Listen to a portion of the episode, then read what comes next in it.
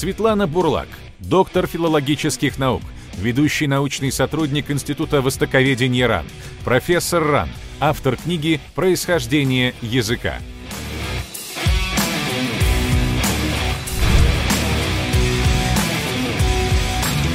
Здравствуйте, Светлана. Добрый день. Я предлагаю нашим зрителям проголосовать.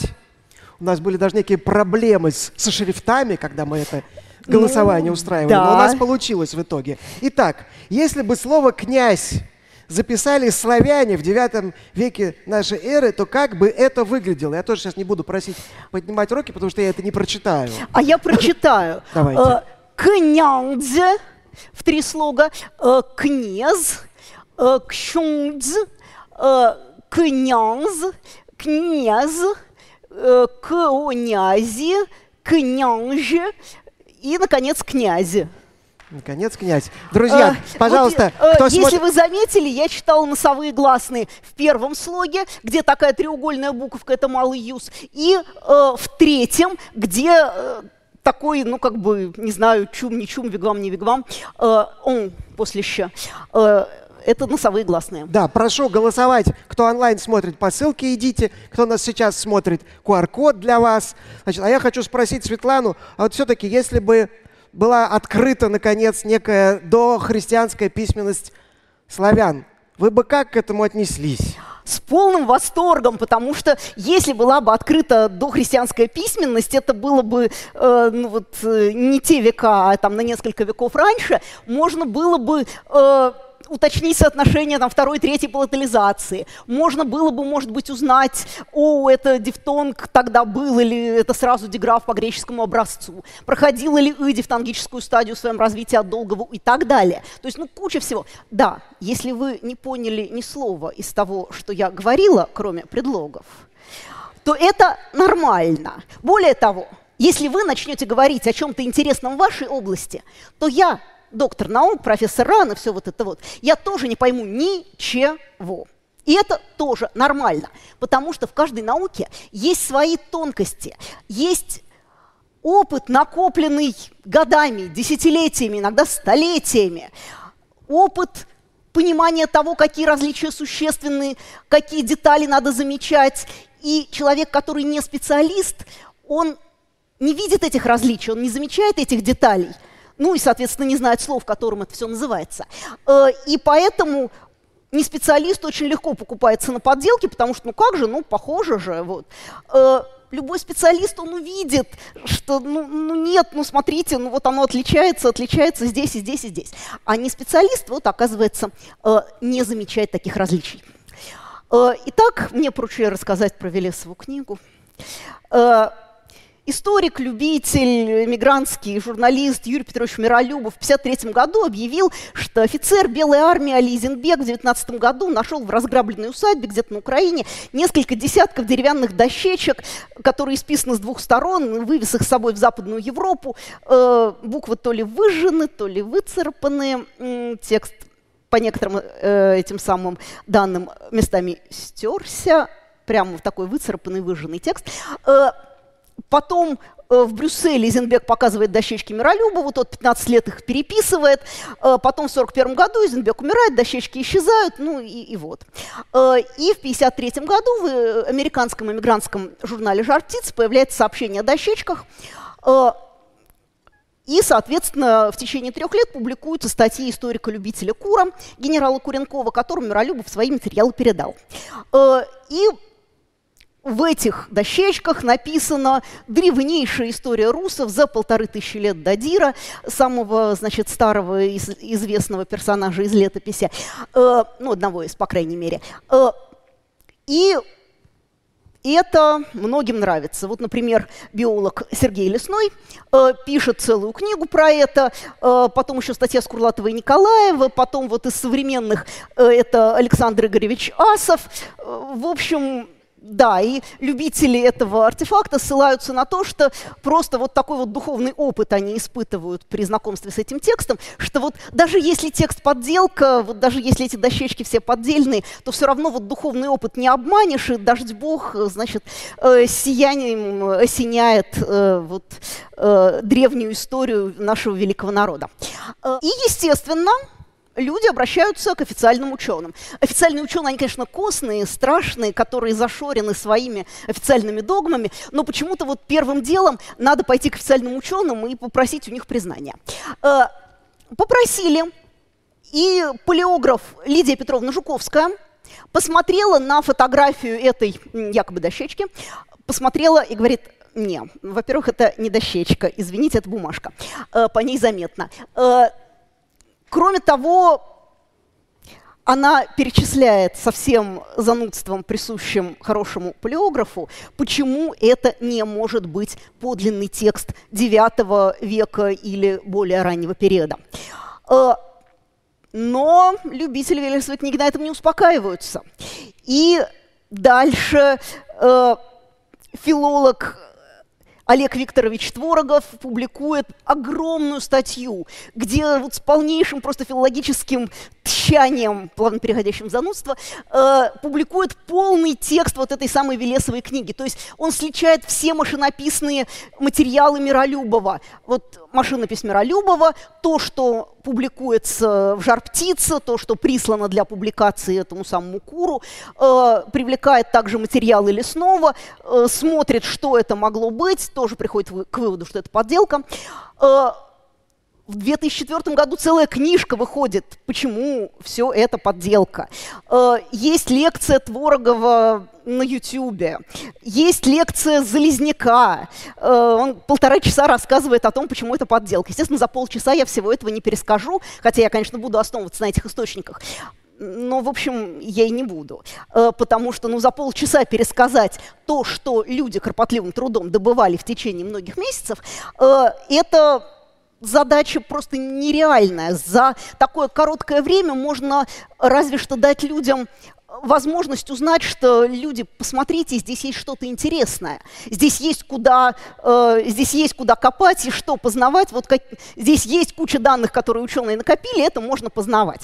Но для тех, кто не любит э, длинных лекций, есть коротенький материал э, Дмитрия Сеченавы на Арзамасе, э, где очень коротко сказано, почему Велесова книга – это фейк. Э, вот. Так что о Велесовой книге говорить на самом деле довольно скучно, а я вам лучше расскажу, как обычно ученые поступают с древними текстами. Э, вот эта грамота, это грамота номер 8, одна из э, грамот, вот, найденных э, в начале 50-х. Посмотрите, посмотрите на этот текст. Сейчас я попробую даже показать немножко э, что-нибудь, чтобы было видно. Э, вот посмотрите, например, какая буква «Н». Вот она тут два раза, видите, она как латинская, не как русская сейчас. Посмотрите на букву «А». Вот их тут вокруг буквы «Д» две штуки. Видите, какие они? Вот. А вот это вот похожее на «Н» — это буква «И» на самом деле для тех времен. Э, ну и так далее. Но меня больше будет интересовать не вся грамота, а отдельный ее фрагмент, вот этот вот, который был прорисован э, вот на предыдущем слайде. Э, сверху фотография, не знаю, насколько она вам хорошо видна, а снизу прорезь. То есть человек прорисовал на бумаге то, что он увидел на бересте. Ну, а что он увидел, это зависит от того, что он был готов увидеть. Вот человек был не историк, поэтому он был готов увидеть, например, такой текст. «О жалочши коровь». В общем, молви ему «О жалочши коровь». Что это такое? Так нельзя сказать, и суффиксов таких не бывает, и взяться им неоткуда. И коровь, откуда там мягкость при «в», у коров нету никакой мягкости, там «в» твердая. Там, ну, правда, не бывает. Да и вообще, что это, что это за идея такая? Вот зачем? Зачем человеку было писать, царапать эту самую бересту, чтобы молвить кому-то о жалочи коровь? Что бы это ни значило. В общем, оно не сходится. Э, значит, значит, здесь какая-то ошибка. Надо посмотреть повнимательнее. И тут на помощь приходят людям лингвистические знания. Э, дело в том, что когда мы порождаем высказывания на языке, хоть устные высказывания, хоть письменные, э, человек, порождающий высказывание, никогда не думает о том, как ему там повернуть язык во рту, чтобы произнести какой-то звук. Если это его родной язык, звуки порождаются автоматически, в слова они складываются тоже легко и непринужденно. Если человек умеет писать, он не думает, как изображать буквы. Нет, если вам э, там пять лет, и вы впервые встретились с буквами, да, вы рисуете букву «Я» в другую сторону, и там «З» и «Е» письменные путаете, потому что они зеркально отражают друг друга. Но если вы уже привыкли писать буквы, то вы их просто пишете. Вы просто пишете буквы, потому что они так пишутся. Э, соответственно, человек не думает о том, как это изображается, а просто берет и пишет. Э, человек не думает о том, как слова там склоняются, спрягаются, человек просто склоняет и спрягает, потому что пока он под стол пешком ходил и говорить учился, у него сформировался языковой навык, который позволяет ему достраивать систему своего родного языка и свободно порождать любые тексты на любую тему. Если слова есть, то э, просклонять и проспрягать совершенно не проблема. Э, человек не думает, в каком порядке следуют слова в предложениях, как они там друг с другом связываются, согласуются и так далее ну, как в его языке принято, так и, и говоришь, потому что э, когда человек овладевает языком, он его достраивает, это происходит путем имплицитного научения, человек даже сам не замечает, как у него это происходит. Э, человек не думает, какие там ставить окончания, предлоги, в каком случае, просто оно само. То есть это все происходит автоматически, по привычке. Человек думает о том, про что он хочет сказать. Ну вот в данном случае я хочу сказать про то, как э, устроен человеческий язык. Э, и обратите внимание, что все вот это вот э, описывается статистическими закономерностями. Потому что ну, мы чуть-чуть по-разному произносим звуки, там чуть-чуть по-разному пишем буквы, но есть определенная в этом статистика. Там мы можем иногда ошибиться, оговориться. Но опять же есть некоторая статистика, которая показывает, где э, нормальный вариант, а где какая-то случайная оговорка. Э, и статистические закономерности, кстати, очень трудно подделывать, потому что человек не умеет подделывать случайные последовательности. Даже если просто там монетку бросать сто раз и подделывать эксперимент, то специалист по теории вероятности сразу скажет, нет-нет-нет, вы ничего не бросали. Вот если бы вы бросали, у вас оно не так бы выглядело. Э, так вот, э, если мы анализируем какой-то реальный текст, который какой-то человек когда-то породил, то при анализе реального текста, соответственно, у нас должны сойтись, во-первых, буквы, то есть должны сойтись начертания, да, вот буквы должны писаться так, как они пишутся. Бывают всякие орфографические конвенции. Например, в современном русском языке существует орфографическая конвенция не ставить две точки над «ё». Иногда бывает неудобно, потому что все и все, все-таки слова-то разные, а буквы получаются одинаковые. В древнерусском, например, в Новгороде встречается орфографическая конвенция напис, э, путать буквы э, ну вот есть и ерь, ну как русское е мягкий знак, э, и употреблять либо рандомно, в случайном порядке, как бы любую из них в любом месте, э, либо употреблять, например, ерь, то есть мягкий знак вместо обычного э, э обычной буквы есть. Должны сходиться слова, то есть и форма, и смысл должны быть возможны для данного языка, данного периода времени. Мы смотрим на другие контексты, либо у нас есть один большой длинный текст, либо у нас есть, как в случае с берестяными грамотами, много маленьких текстов, и, соответственно, мы понимаем, какие слова как употребляются. Э, ну вот, например, отрок с точки зрения берестяных грамот это не какой-то юнец, а скорее кто-то вроде судебного пристава. Просто по контекстам это видно. Э, должен сходиться синтаксис, то есть правила построения высказываний из слов, там, словосочетаний, предложений, элементарных дискурсивных единиц. Э, и должна сходиться прагматика, потому что текст порождается не для того, чтобы породить текст – когда человек делает высказывание на языке, хоть устное, хоть письменное, это он хочет кому-то что-то зачем-то сказать. Соответственно, должно сходиться то, кому этот текст мог быть предназначен, кто и зачем мог его сказать. И в этой связи мы берем вот это вот ожалочь коровь и понимаем, что такого не бывает. Потому что, ну, вот и склонять э, так никто не будет, и суффикс такого нет. И, опять же, зачем такое говорить, э, тоже непонятно. И теперь я хочу, э, чтобы вы посмотрели вот на эту букву «А». Вот помните, на предыдущей картинке буква «А» была с такой крышкой сверху. Она была не треугольничком, а трапецией. Эта буква «А» треугольная. Это нехорошо. Может быть, это все-таки не «А»? Если мы обратимся к фотографии, то действительно мы увидим, я не знаю, как вам, мне вот на этом экране, который передо мной видно достаточно хорошо, что это вообще ни разу никакой не А, а это просто ерь. Э, и, соответственно, здесь написано в этой грамоте, значит, омолви ему, «Оже хочешь и корове, а едешь и по корову, а визит три гривни». Э, да, здесь есть конвенция, что и «е», и «ерь» э, и ять равноправны и могут быть заменены на ерь. Э, вот корове и три гривни э, на конце там должен быть ять, но ять в этой грамоте нет, вместо него всегда пишется ерь.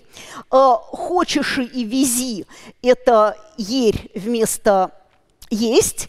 И, наконец, гривны между В и Н – это ерь в виде еря. Ну хорошо, Оже хочешь и корове. Оже это слово известное, оно значит если.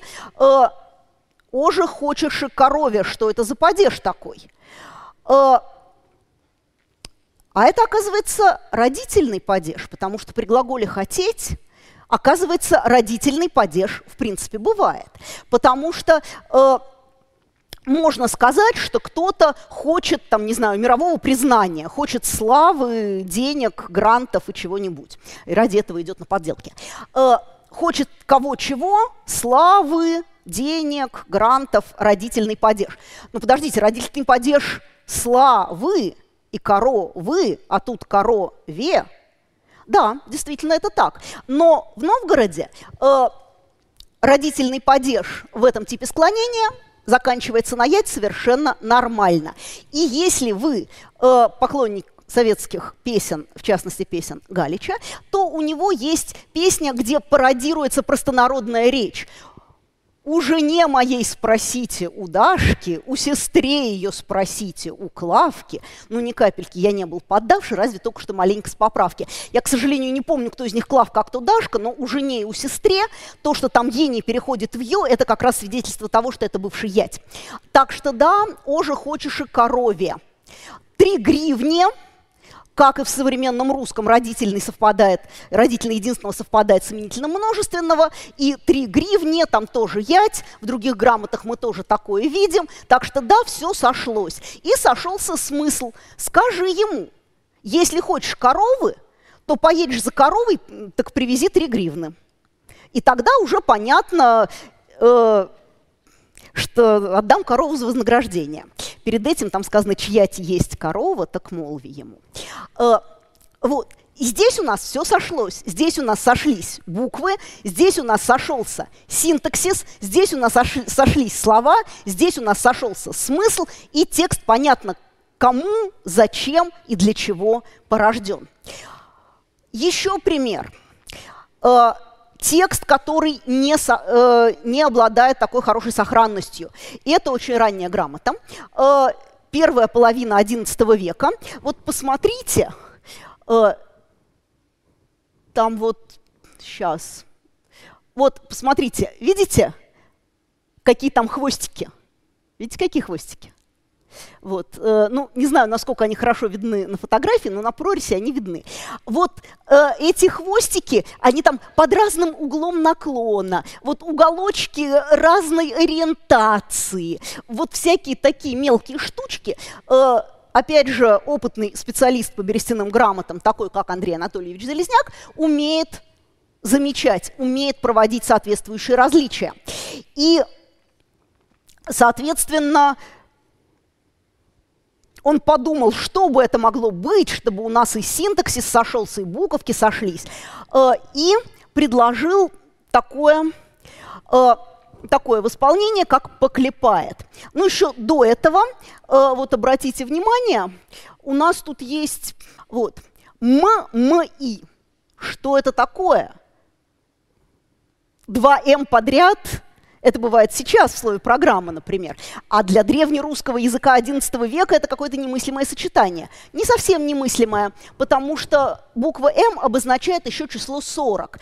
А в принципе, над числами обычно ставили такую специальную закорючку титла, но здесь вот это «м», оно, видите, оно прямо у края, то есть ну, в принципе, мог кто-то забыть нарисовать эту штуку, но даже если он ее не забыл, она просто не видна. Э, ну и тогда, соответственно, это будет 40, сороками.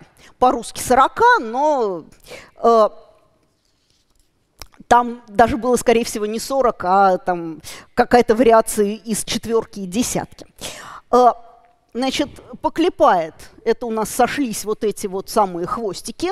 Несмотря на то, что они там совсем маленькие, но тем не менее, если бы они были не так ориентированы, они бы в это не сошлись, они бы сошлись во что-нибудь другое. А вот дальше в этой грамоте начинается совершенно удивительное. То есть, когда это впервые увидели, то просто глазам не поверили. Там написано – вот поклепают всего 40 резанными, резанными, видите, так э, хорошо, красиво написано, а дальше написано «о замке кели, а двери кели, а господарь там чего-то такое. Сначала читали, что это замки какой-то кельи, и двери тоже какой-то кельи. Эм, нет, не пойдет, потому что, потому что вот здесь вот, э, где замки кели, а Э, это келья, получается, ять, потом е, а двери келе, а э, там два ятя. Вот э, одну и ту же келью так не напишут. Поэтому, поэтому все-таки нет. Что же такое келья? И тут на помощь нам приходит, в частности, современный русский.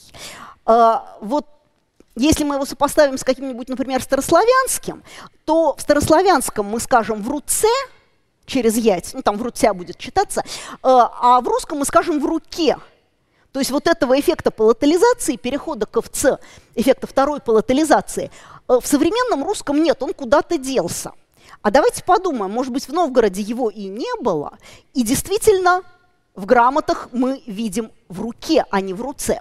Э, соответственно, если, если вот этот вот корень кел это на самом деле отсутствие эффекта вот этой вот второй полутализации, то, соответственно, замок оказывается не келым, а каким? Целым, правильно. С точки зрения современного русского, где этот эффект в корне не устранен, э, соответственно, там получается целый. Э, ну и действительно, там есть некоторое количество слов, где э, это самое, где нет эффекта третьей полутализации. Ну, господи, второй полотализации. Вот в руке, там, на отроке, по великие дни, в общем, чего угодно. Даже есть, э, попалось однажды слово «херь», серое сукно. Э, вот, оно э, вот не херое, а серое в современном русском, потому что произошла полотализация. Замке, келе. Что такое? Почему К плюс Е? У славян же должна быть первая полотализация, там же должно все измениться к в Ч. И, вообще-то это замок, там должен быть вообще ер, как так-то. Ну, так как-то. Э, вот э, мы видим такие именительные падежи, как э, Варламе, князе, муже, даже кето один раз попалось вместо кто в Старой Руси, в прилагательном порожне вместо порожней, э, в глаголах там не пришел, а пришли, если это мужской род, не выгнала, выгнали. То есть это, опять же, стандартный вариант для древнего Новгорода. Потом постепенно статистика меняется, и стандартный древнерусский влияет, и мы видим «ер» на этом месте, но в ранних грамотах вот это «е» в именительном падеже очень последовательная вещь. Так что э, а за, поклепают кого-то, то есть обвиняют кого-то в ущербе в 40 резан, а замок цел, двери целы, и господарь, значит, Э, иска по этому поводу э, не учиняет. Ну вот, а теперь обратимся в свете этого к дощечкам. Ну, как я уже говорила, это не дощечка, это бумажка. Вот на ней даже, не знаю, насколько видно здесь, если вы найдете эту фотографию в интернете, вот здесь вот довольно хорошо виден сгиб. Э, Лидия Петровна Жуковская пишет, что там еще буквки по краям немножко расплылись, и вообще фотография носит следы ретуши, что нехорошо при публикации древнего текста. Текст на дощечке выглядит не так, Текст на дощечке выглядит вот так. Это подлинная дощечка, да, настоящая? Э, нет. Вот еще более подлинная дощечка. Э, там, правда, крепления в разных местах, поля немножко разные. Э, вот еще более подлинная дощечка. Та же самая, естественно. Если у вас есть дощечка и выжигательный аппарат, вы можете сделать себе свою. Это не проблема. Э, вот, потом сфотографировать, и она будет не менее подлинная, чем все вот это вот. Обращаемся к дощечкам. У нас есть три основных источника, которые содержат тексты дощечек. Машинопись Миролюбова, публикация в «Жар-птиц», публикация Лесного. Сопоставим их. Ну, собственно, Творгов их сопоставил, я могу только процитировать. На дощечке 3Б. Публикация в Жартис написано «Текст испорчен». Ну, испорчен, ладно. Э, но в машинном Миролюбова текст читается совершенно без лакун. И зачем было писать, что текст испорчен, не очень понятно. 7 э, Г. Да, тут, кстати, нумерация странная. Обычно, если дощечка с двух сторон, то ее нумеруют номер, там, не знаю, 7А и 7Б. Или 7 ректа, 7 верса. Э, а тут Г, Д, Ж и так далее. Причем это не кусочки, а текст длинный всякий раз. То есть, то есть с нумерацией там тоже какие-то странные вещи. Э, вот 7Г в одном источнике там сеча, а в другом битва. Э, 7Ж обань о голубе, а там обань же рев ступень о голубе. Ну вот вы видели тексты берестяных грамот? Ну вот если бы там э, брали реальный текст, как вы думаете, сошлось бы с двумя лишними словами в серединке? Ну не сошлось бы, конечно. Э, да, там где-то написано Ирий, а где-то на, на том же месте написано Райславск, э, где-то написано... Ученсти, а где-то уцте, да, там до сверзи, а там до неба, от сверзи, от неба. Э, окончания, кстати, разные, вообще до и от, это от один и тот же падеж, а вот не би, не бы, какая разница. Э, и Творогов пишет, что так не читают древний текст, так редактируют свой собственный. Э, ну, опять же, бывает так, что на дощечках концы строк э, совпадают, а значит у других дощечек концы строк не совпадают. Соответственно, откуда издатели берут концы строк? Тоже такой странный вопрос. Ну, опять же, если это не подлинный текст, а просто вот э, такой артефакт, то, понятное дело, написал одним способом, потом подумал, решил написать вместо Ирий Райславск, и, э, и там конец строки поставить в другом месте, ну и не страшно. Э, о самих дощечках. Во-первых, сколько их? Ну, у Лесного 35, у Миролюбова 37. Э, дощечки, по словам Миролюбова, одинакового размера. Вот такого, как это. И эта дощечка номер 16, э, в ней, как вы можете убедиться, 10 строк по 47-50 знаков а другие дощечки одинакового того же размера э, содержат до 20 строк по 52-66 по 52 знаков. Ну как так-то? Э, нумерация, опять же, вот э, причем у Лесного она не такая же, как в «Жар-птице» и у Миролюбова. Ну, то есть вот такие разночтения, каких не может быть, если вы имели дело с настоящим древним текстом. Э, ну и, наконец, язык Велесовой книги. Вот тот же самый князь, да, он пишется и так, и сяк, и эдак, как хотите. Э, будет, опять же, и так, и сяк, и эдак. Вот Бонде, такая форма могла бы быть в прославянском, но еще бы окончание ей, конечно, не помешало, ну ладно.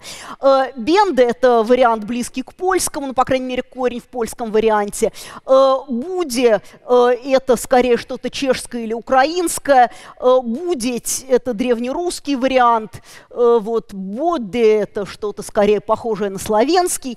Э, частица ся, опять же, бывает то сен, э, ну, это примерно как в польском, то сия или ся, что э, похоже на восточнославянский, то се, что похоже на чешский или на современные южнославянские варианты. Вот деды тоже бывают всякие, вот э, бывают типа прославянского, типа украинского, типа польского, типа северно-великорусских диалектов, ну и даже вообще какие-нибудь невозможные формы, потому что э, вот где ять, там носовых гласных не бывает, уж либо то, либо то. Вот в случае деда там, конечно, э, ять, что доказывает, ну, в частности, украинская дид в сопоставлении с русским дедом, и не переход в ее э, русском слове «дед». Э, приставка «пере», э, «пре», она бывает «пре» в церковнославянском виде, «пере» в восточнославянском, «пше» в польском, пже в чем-то близком к чешскому. Вот рыба, опять же, с непонятно откуда взявшимся носовым, там тысячи лет. Степи тоже носовые ниоткуда не берутся.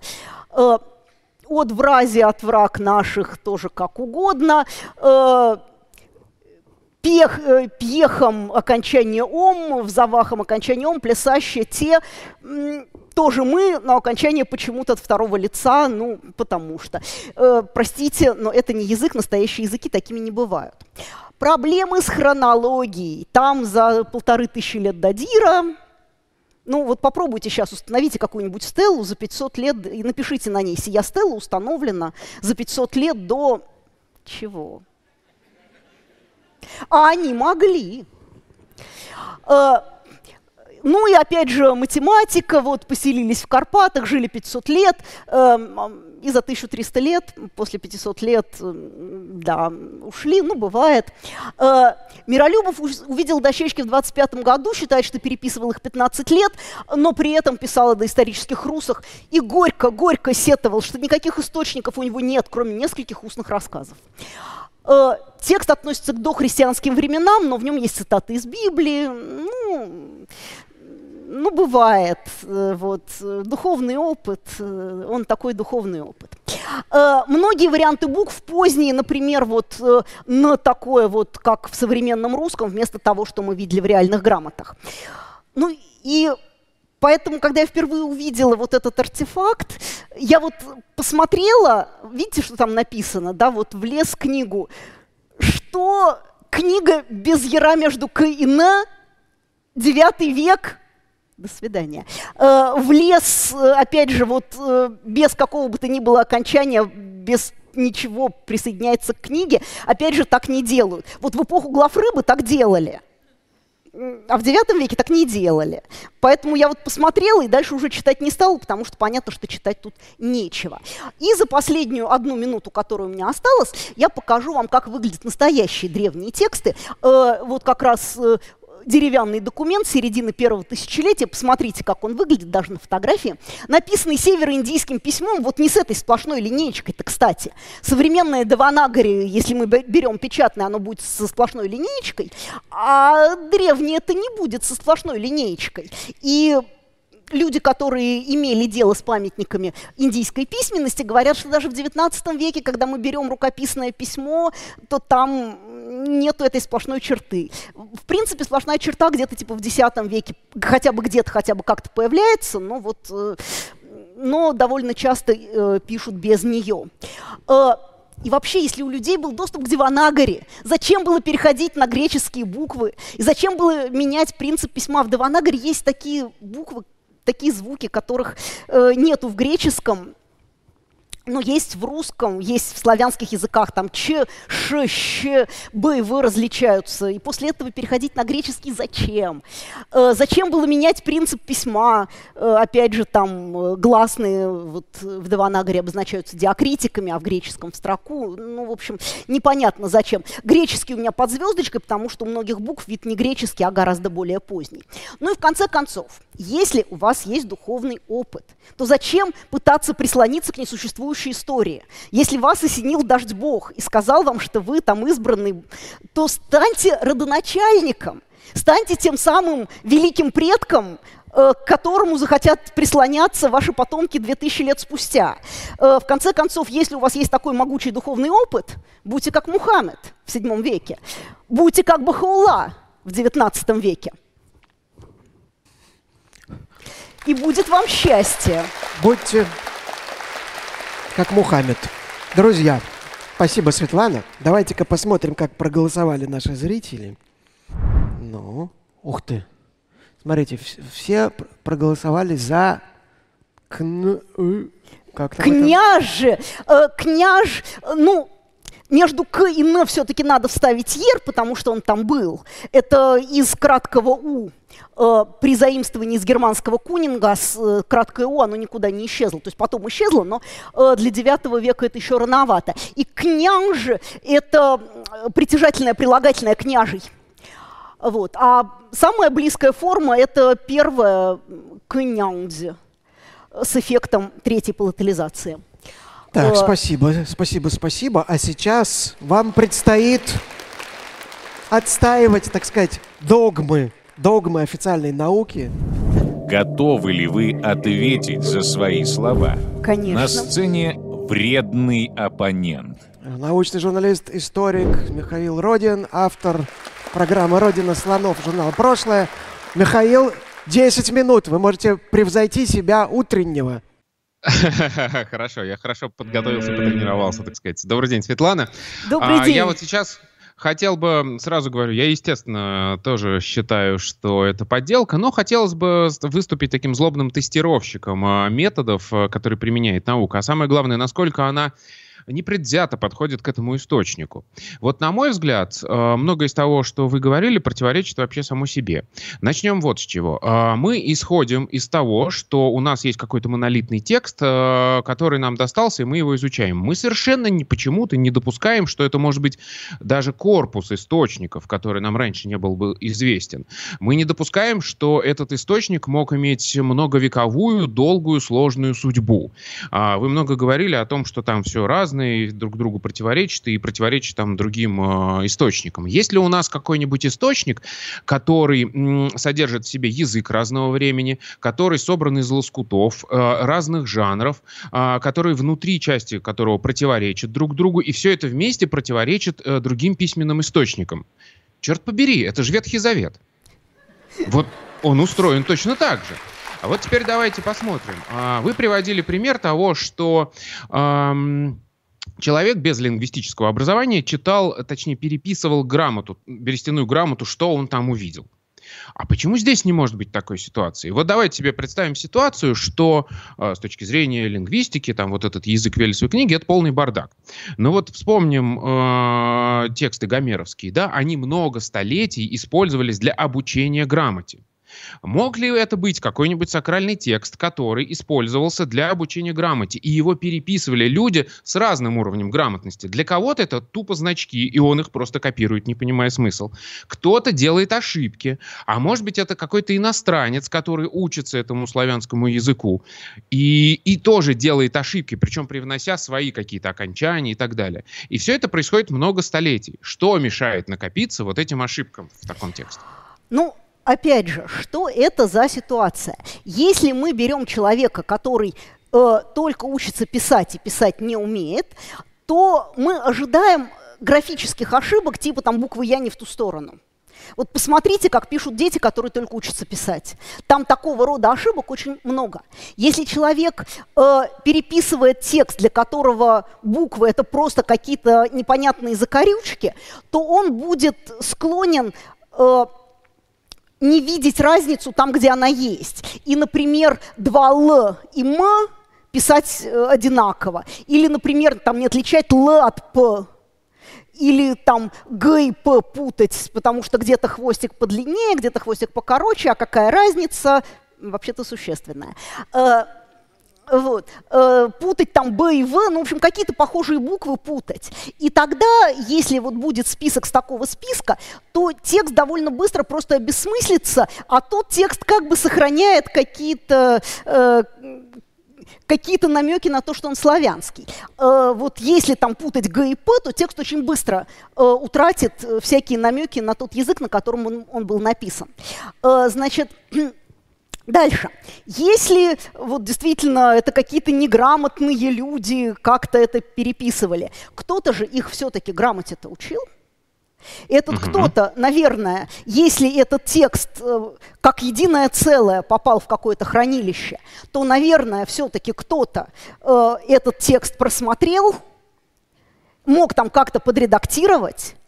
Если мы видим тексты, которые пишет человек э, на не своем родном языке, то там довольно часто появляется такая вещь, как глоссы. Вот, например, э, есть текст на тахарском «а», и там написано что-то, и мелкими буковками э, на тахарском «б» подписано, что а вот это вот значит то-то, а вот это значит то-то.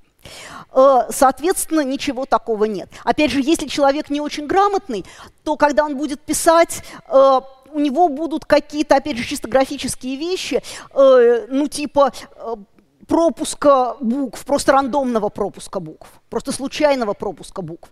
Э, не то, что э, там вот безгласных написали, потому что древние люди писали безгласных, а там где-то гласную пропустили, где-то согласную пропустили, э, где-то там две буквы пропустили, особенно если они подряд идут, там несколько одинаковых. Там что-нибудь типа вместо «спаси, Боже, жену мою» человек напишет «спаси, Боже, ну мою». Вот. Угу. И Таких вещей будет много, и когда человек, читающий с этим текстом, встретится, он будет, что это такое? Спасибо жену, спаси Боже, ну, мою. Э, вот. Будет пытаться как-то из этого сложить смысл. Э, в Велесовой книге мы ничего этого не видим. Мы видим, наоборот, такие э, вполне делающие вид, что осмысленные куски текста. А вот таких вот, так э, вот. разночтений, э, э, такие разночтения становятся видны только тогда, когда человек сравнивает просто все тексты целиком. Так вот смотрите, я как раз и предполагаю, что это может быть список списка, и, например, в одном э, списке ошибку сделал один там неграмотный человек, потом это прочитал полуграмотный человек, который владеет другим языком и попытался осмыслить и что-то там добавил от себя, ну, то есть как-то переформулировал там это слово «падеж», поставил по-другому или еще что-то, улучшил, как он говорится. И потом третий человек, вот условно, грубо говоря, вот ну, если возьмете текст там, на грузинском языке и заставите русского человека переписать один, а потом второй, чтобы посмотрел этот текст, и еще раз переписать, если... что до нас до конца дойдет. Если текст будет на грузинском языке, там действительно сольются похожие буковки. Вот там есть три буковки, которые похожи на русскую букву «З». Они все три значат разные вещи.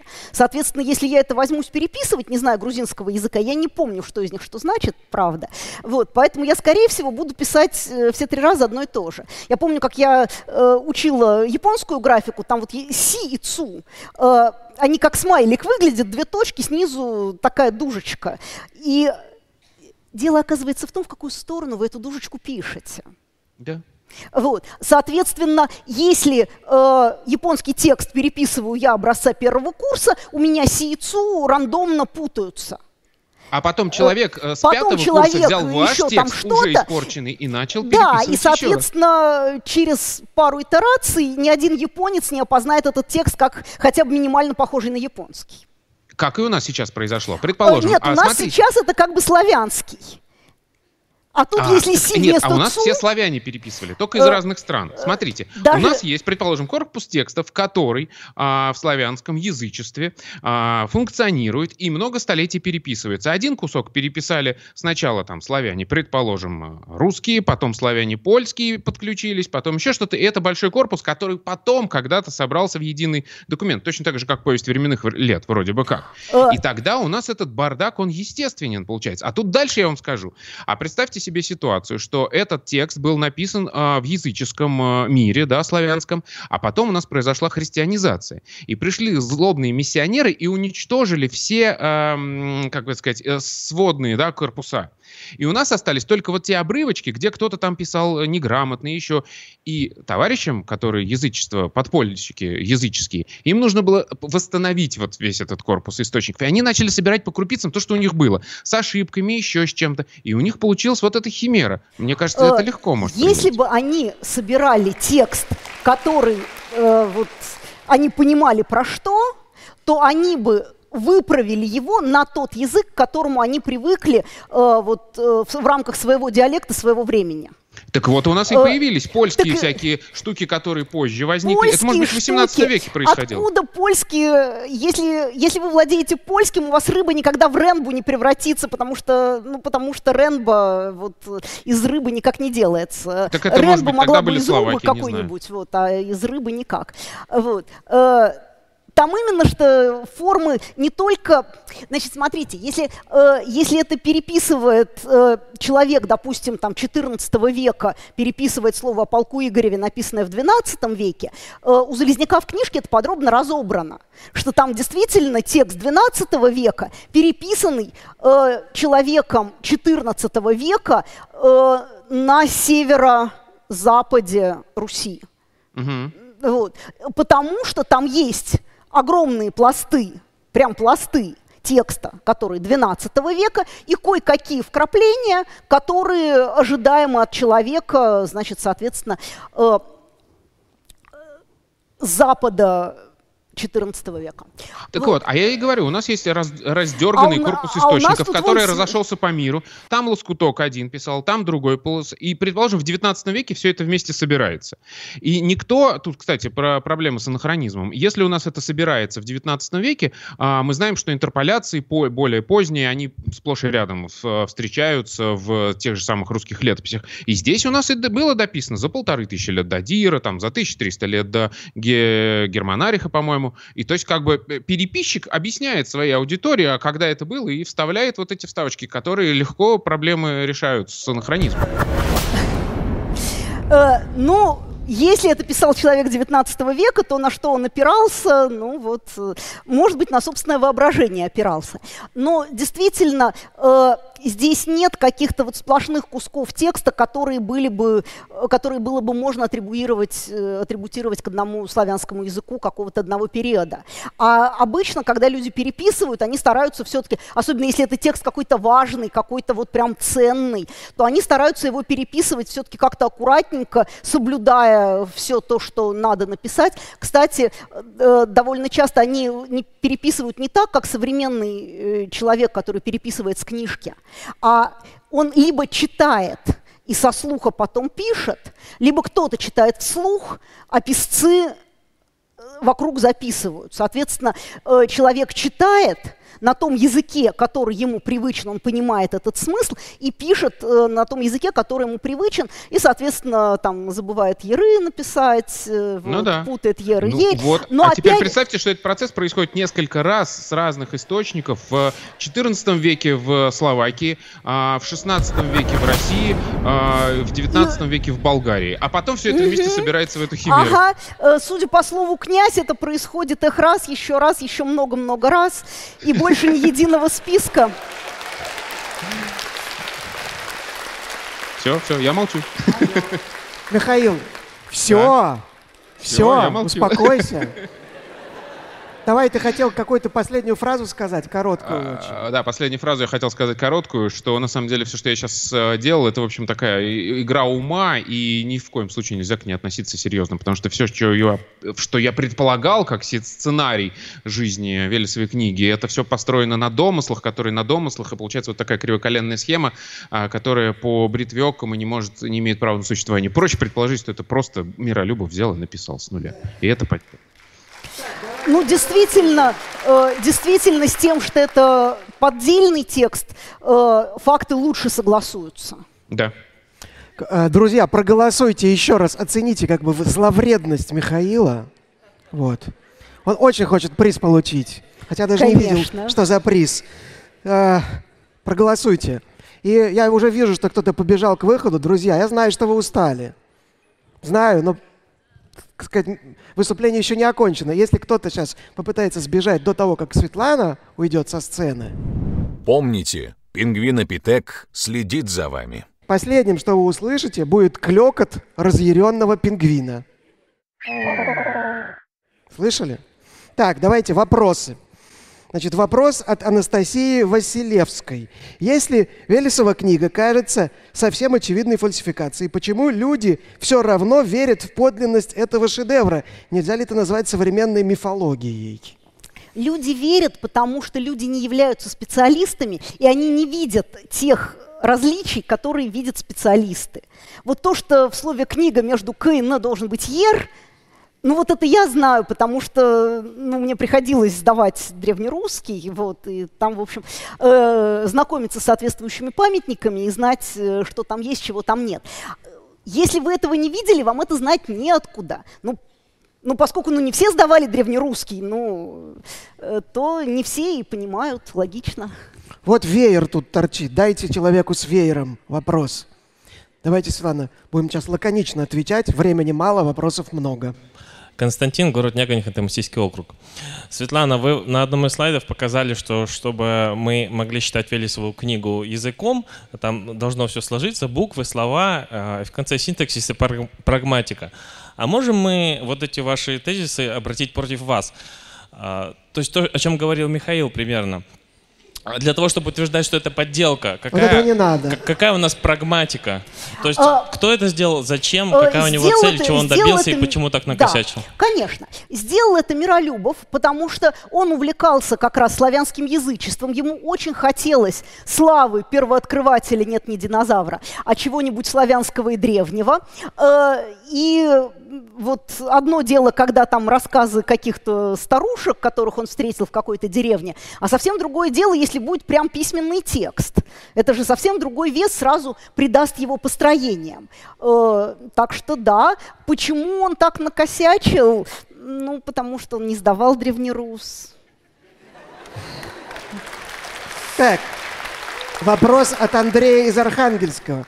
Из Архангельска. По каким признакам непрофессионалу можно узнать фальшивую азбуку, в частности, буквицу? Непрофессионалу, не знаю по каким. Ну вот э, Да. непрофессионалы, они тем и отличаются от профессионалов, что им кажутся похожими вещи, которые на самом деле не похожи. Ну, пожалуйста, вы можете пальцем там выдавить на дорожке след и сказать, что это следы волка. Но любой охотник придет и скажет, нет, ребят, вот, вот, вот, вот и вот, э, это вы пальцем делали, а следы волка совсем иначе выглядят. Э, Ну и так далее. Но непрофессионал этого не заметит. Вот он тем отличается от профессионала. Пожалуйста, вопрос. Спасибо. Э, Михаил, Санкт-Петербург.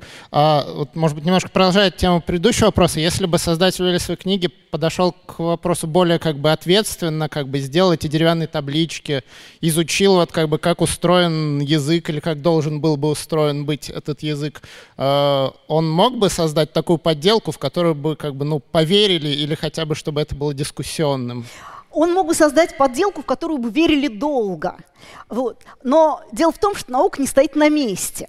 И какие-то закономерности известны были еще там в веке в 19 Какие-то закономерности стали известны только в 20 веке. Какие-то еще закономерности стали известны только в 21 веке. И он, если бы делал там в начале 20-го, он бы все закономерности, которые в 19 веке были известны, он бы их все выучил. Но, например, поставить энклитики в правильном порядке. Э, вот э, то, что энклитики ставятся в правильном порядке, они абы там куда.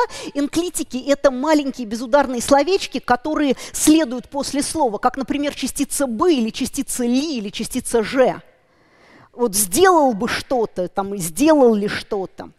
Э, и раньше в древнерусском они занимали позицию после первого полноударного слова в предложении. Судя по другим славянским языкам, это не чисто русская черта, а это черта еще более ранняя. Э, И они действительно группируются вот э, в определенные порядки, и порядок этот в начале 20 века еще не был известен. А теперь есть книжка Залезняка «Древнерусские энклитики», поэтому если будете подделывать древнерусский текст, не забудьте ее прочитать. И ставьте энклитики в правильном порядке. Э, Я помню, как однажды ребята э, которые участвовали на раскопках в Новгороде, которые ходили к Залезняку на спецкурс, написали ему поздравление э, Андрею Анатольевичу с днем рождения. Э, Он долго искал где же, вот что там, кроме слов Андрея Анатольевича с днем рождения, свидетельствует о том, что это не древнерусский. Но он таки нашел. Так, вопрос, вопрос э, такой от Идалтыча из Пермского края. Есть ли реальные документы, в которых много всего напутано, но они доказано неподдельные? Э, чтобы прям много всего напутано. Но опять же, сколько напутано? Да, там тот же Ветхий Завет, это понятно, что тексты разного времени, но там есть один текст одного времени, да, там песня песни это там такое время, книг бытия это там другое время. Э, вот, и они там внутри себя, в общем, вполне себе соответствуют какому-то этапу, какому-то диалекту, э, вот. А так, чтобы там прям совсем все было напутано, ну, ну так не пишут. Обычно книги пишут люди умные. Знаете, э, как раньше письмо учили? Сначала ты сидишь и смотришь, как мастер пишет. Потом, э, ну и там где-нибудь по буковке практикуешься. А потом мастер тебе доверит одну буковку написать.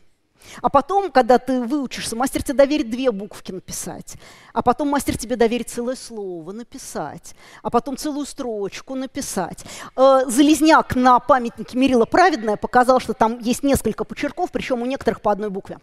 Э, то есть вот это как раз вот такая работа мастера. Но при этом мастер следит за тем, чтобы слова были все-таки нормальные. Да, вот буковка, отлично, ты научился писать буковку М, напиши буковку М, супер. А все слово я напишу, чтобы было как следует. Э, вот. Так что совсем путанных памятников все-таки нет. Светлана, предстоит вам выбрать лучший вопрос. Вот, кому достанется вот такой классный блокнотик от Э, gen.ru? можете напомнить? Значит, вопросы были, э, значит, не, не- не- нельзя ли это назвать современной мифологией, веру в Велесову книгу? По каким признакам профессионал, непрофессионалу узнать фальшивую азбуку? Есть ли реальные документы, в которых много всего напи- напутано, но они не поддельные? Об- об- там, э, обращение тезисов ваших против Светланы, то есть против вас же. Могла ли Велесо- Велесова книга быть более похожей на подлинную древность? Э, ну, наверное, пусть будет автор первого вопроса, почему до сих пор люди в это верят. Про мифологию современную. Итак, Анастасия Василевская получает классный блокнот. Давайте сейчас посмотрим, как оценили вредного оппонента. Ну, я думаю, что как грозу лектора. У нас явная заявка на победу, хотя еще не вечер, еще не вечер, но надо будет стараться. Светлана, вам наши подарки, наш пингвинопитек от Павла Краснова, классные сувениры, дипломчик деревянный, все это вам. Сейчас на экране появится скетч Юлии Родиной. Смотрите. У вас появились вопросы. Вы с чем-то не согласны? Пишите комментарии с хэштегом постскриптум. Докладчик будет отвечать на ваши вопросы прямом эфире на канале Лаборатория научных видео. Трупы распространяют болезни. Правда или нет? О, Соколов Панчин. О, сейчас мы съедим их мозги и получим их знания, да? То есть, если к свежему трупу по- подвести электричество, Да что такое? Откуда все эти идеи?